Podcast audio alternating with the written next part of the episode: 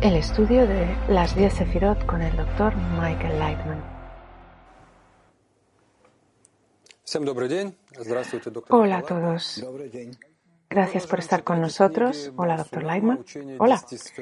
Estamos leyendo del test de Balasulam, Observación Interna, capítulo 9, punto 33. Hoy hablaremos de tiempo, espacio y movimiento. Esto es lo que Bala Sulam escribe en su libro, lo que Lari escribe en El Árbol de la Vida. El movimiento espiritual significa un nuevo cambio de forma. El movimiento espiritual significa un nuevo cambio de forma. Y Bala Sulam comenta, todavía debemos explicar el significado del tiempo y el movimiento que encontramos en casi todas las palabras de esta sabiduría. Debes saber que el movimiento espiritual no es como el movimiento tangible de un lugar a otro, más bien se refiere a una nueva forma. Denominamos cada nueva forma con el título movimiento. ¿De qué se habla aquí? ¿Puede usted dar un ejemplo? Doctor Lightman. Se habla de la fuerza que determina el mundo existente y cambia todo el tiempo. Y por lo tanto, el mundo también cambia. Cambiamos nosotros en este mundo también. ¿Cómo ocurre? explicarlo es prácticamente imposible porque lo que cambia es la esencia de la materia existente. Y no hablamos aquí de materia física, corporal, sino espiritual, es decir, los deseos cambian en la materia, la propia base de la existencia, el fundamento de la existencia. Cambia el significado, el propósito de esa materia. Y por lo tanto, lo que sentimos es el resultado de todo eso. Voy a leer un poco más, dice el anfitrión. Esa nueva, ese nuevo cambio de forma que se ha producido en lo espiritual a diferencia de su forma general precedente en lo espiritual, se considera dividida, distanciada. Se considera que ha surgido con un nombre de autoridad propios, por lo que es exactamente como un ser corpóreo.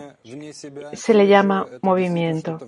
Entonces, el movimiento parece que está fuera de la persona, pero realmente está dentro, que es lo único que cambia al interior de la persona.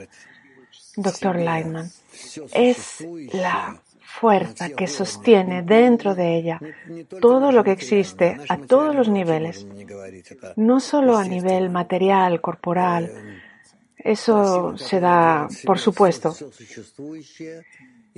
sino que esa fuerza es además lo que contiene todo lo que existe y lo sostiene y lo va cambiando poco a poco desde un grado al siguiente, de una fase a la otra. Pregunta, en nuestro mundo yo entiendo que hay un objeto y se puede mover. Eso es una distancia física. Y aquí llamamos a eso movimiento. Pero aquí dice que el movimiento en la espiritualidad Supongamos que una persona se desarrolla espiritualmente, entonces su forma cambia. ¿Qué, qué es lo que cambia? Doctor Lyman, dentro del objeto. Lo que cambia es su propósito, la esencia de su existencia, su intención, su deseo, sus cualidades. Todas esas cosas van cambiando poco a poco, gradualmente, y vemos que todo en la naturaleza, de hecho, cambia es proclive al cambio y por eso decimos que todo se mueve y es movimiento. Pregunta, entonces, ¿no tiene nada que ver con los deseos de este mundo que no cambian? Doctor Leiman, sí, también cambian muy lentamente. Pregunta, pero en la espiritualidad digamos que yo recibo un deseo de conexión con la fuerza superior y eso quiere decir que si yo cambio, me muevo. Y el movimiento es siempre acercarse o alejarse con respecto a la conexión con la fuerza superior. Sí, dice el doctor Lyman, con respecto a la fuerza superior. Tal vez podamos explicar esto a una persona que no esté familiarizada con esto. ¿Qué significa acercarse o alejarse a la fuerza superior? Doctor Lyman, de acuerdo con la medida de equivalencia de forma.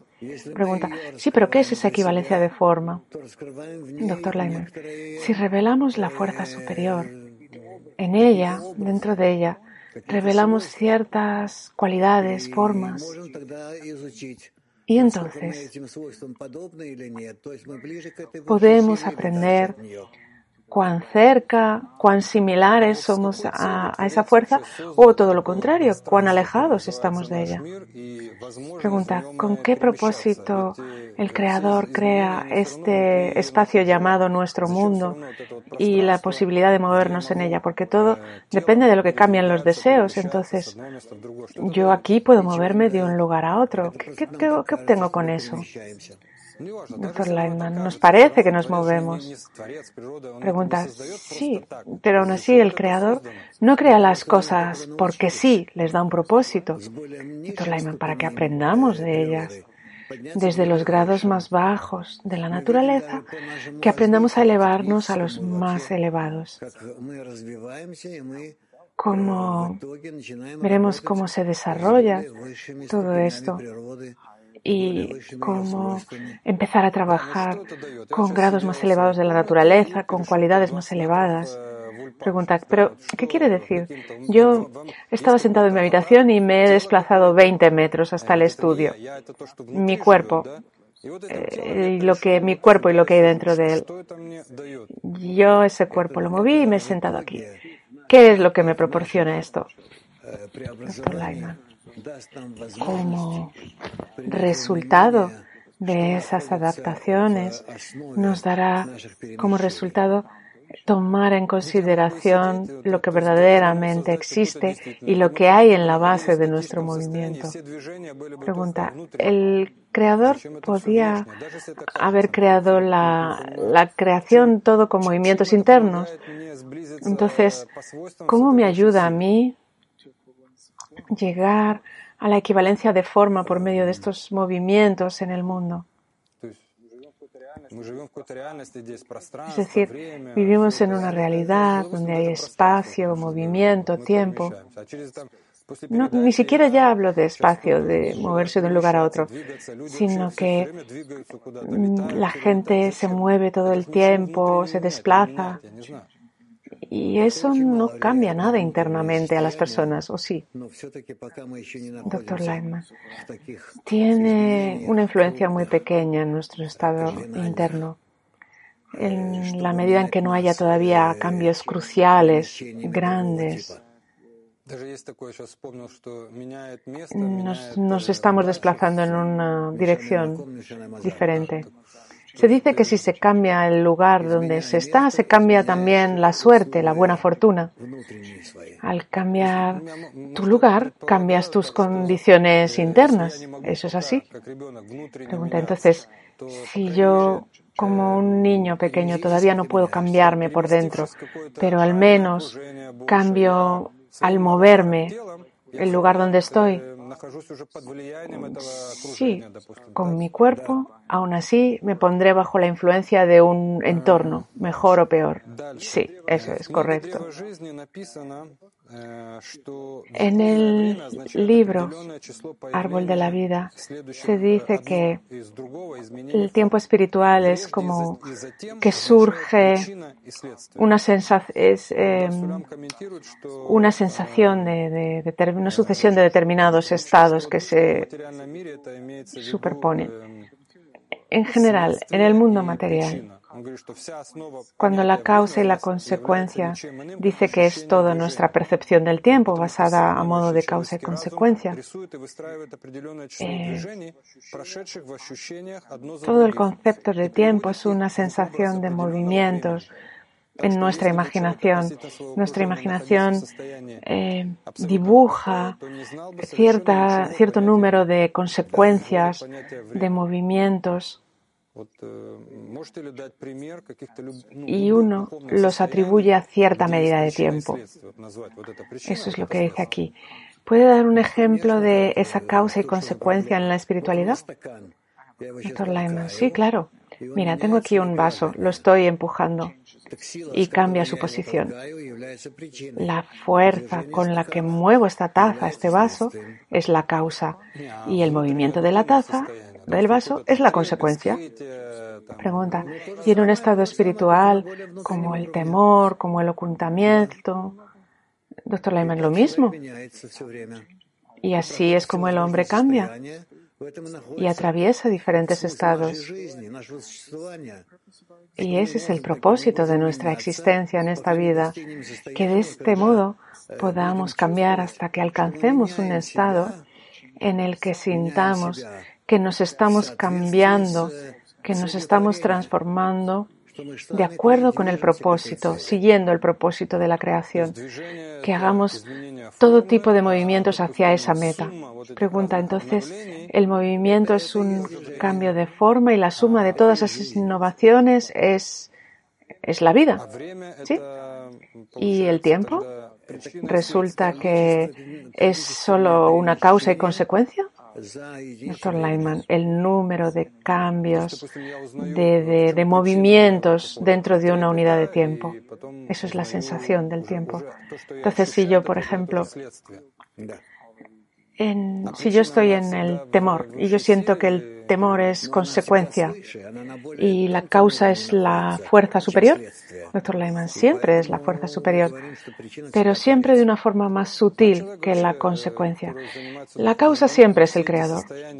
Pregunta, ¿una persona que se dedica a la espiritualidad pasa conscientemente por estos estados o tiene que estar en este mundo y pasarlos inconscientemente. Doctor Laima, puede atravesarlos conscientemente porque la historia depende de su existencia, de su movimiento. Pregunta, entonces podemos decir que en la espiritualidad no hay nada que sea inconsciente? Correcto. Si hago movimiento, es mío. Quiere decir que yo soy consciente de eso hice una decisión y después realicé una acción y luego hay una consecuencia. Pregunta, entonces todo lo que ocurre aquí en los procesos físicos, biológicos, doctor Lehmann, aquí no somos conscientes, aquí no estamos alcanzando ese grado de conciencia, de ser conscientes. Es como... Sí, exacto. Entonces, a nivel psicológico, la persona, incluso a ese nivel, se da cuenta de muy pocas cosas. Es como si viviera en un programa automático y a veces percibe ciertas pinceladas. Torlaiman, sí, normalmente la persona no sabe dónde está, ni para qué vive, ni cuál es el propósito de todo. ¿Y cuál es el propósito de todo? Doctor Lyman, llevar a una persona a sentirse eh, insatisfecha con esta vida y buscar cuál es la fuente de la vida y de esa forma poder acercarse al Creador. Eso lleva millones de años. No te preocupes, la naturaleza tiene tiempo. Vamos a seguir entonces. Vamos a pasar al capítulo 10, donde se habla de materia, sustancia. Y escribe Lari, toda la sustancia que se atribuye al ser emanado es el deseo de recibir. Esa es la única sustancia. Cualquier adición en él es atribuida al emanador. Entonces, todo lo que vemos en este mundo son formas del deseo de recibir. ¿Y qué ¿Dónde está? Nosotros decimos que en nuestro mundo todo lo que vemos todo lo que sentimos son formas del deseo de recibir. Doctor Lyman, todo esto tiene que ver con el emanador. Nada tiene que ver con nosotros en absoluto. Pero aquí dice que todo, dice, que toda la sustancia eh, que se le atribuye al ser emanado es el deseo de recibir y todo lo demás es atribuido al creador, porque el creador, el emanador, no tiene deseo de recibir. Entonces no estamos en él, porque a veces usted ha dicho que vivimos dentro de él. Bueno, depende de cómo se explique, cómo tú lo aceptes, pero por un lado, estamos fuera del Creador y por otro lado estamos dentro de Él. Pregunta entonces, el deseo de recibir no existe en Él, pero Él sí gobierna el deseo de recibir. Sí, eso es. Y el lugar es el deseo. Lugar es deseo. Mm. Bueno, Vamos a seguir hablando sobre la materia. Dice que el deseo de recibir es el ser emanado, es la primera forma de toda esencia. Pero aquí hablamos de, materia espiritual, no hablamos de las cosas de este mundo, del inerte vegetal, animal. Sí, pero no sé, yo sé a partir de la física que el universo, el 95% está compuesto de materia oscura. Es decir, lo que vemos hoy, lo que estudiamos hoy, es prácticamente nada comparado con lo que realmente existe existe correlación entre la materia oscura y el emanador, el emanado. Doctor no, no, no. El creador está por encima de toda esta materia.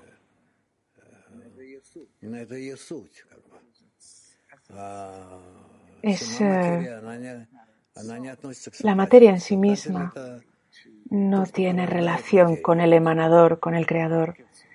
El emanador es lo que da a luz a la materia. Y, la, y la materia es la esencia del deseo de recibir. Sí, así es como lo hizo el Creador. Y no hay prueba directa de la existencia de la materia oscura o bueno, dice doctor Lyman, a partir de nuestro conocimiento, nuestro conocimiento de la naturaleza, del universo, se basa en conocimientos indirectos, pruebas, investigaciones, porque todavía no estamos al nivel, es todo de una forma muy indirecta, porque todavía no estamos al nivel de lo que investigamos. Pregunta, pero hay átomos y que están compuestos de núcleos, neutrones, protones, electrones. ¿Cuál es la estructura de la materia espiritual? Mm, que la describa. Describirla. Es el deseo, dice el doctor Lyman. Pregunta, ¿pero en qué consiste? ¿Electrones, protones? Doctor Lyman, el deseo en sí mismo es lo que existe. Fue creado por el Creador y no hay, no hay más cuestiones allí. No hay más preguntas sobre lo que es. El deseo es el deseo. El deseo existe en la naturaleza y toda la naturaleza está compuesta de ese deseo. Y ese deseo es el deseo de llenarse únicamente, de recibir, deseo de recibir. Pero aparte de eso también hay un deseo de otorgar, de dar, de emanar, de llenar. Entonces, ¿todo lo que existe se compone de estos dos deseos y fuerzas? Sí, sabemos que el, usted dice que hay deseo. Los físicos dicen que la materia se compone de átomos, moléculas, núcleos. Doctor Lightman, es la forma en la que percibimos la biometría. Así es como se revela con respecto a nosotros. ¿Y de qué consiste un, un deseo espiritual? Doctor Leiman, de la fuerza del deseo. Pregunta, ¿consiste, está compuesto de 10 sefirot que se divide en 10 y en otras 10? Doctor Leiman, sí, el deseo se compone de 10 sefirot. Pregunta, ¿y a su vez se dividen en otras 10? Sí, y en otras 10 y en otras 10. Entonces esas 10 sefirot son la estructura del deseo.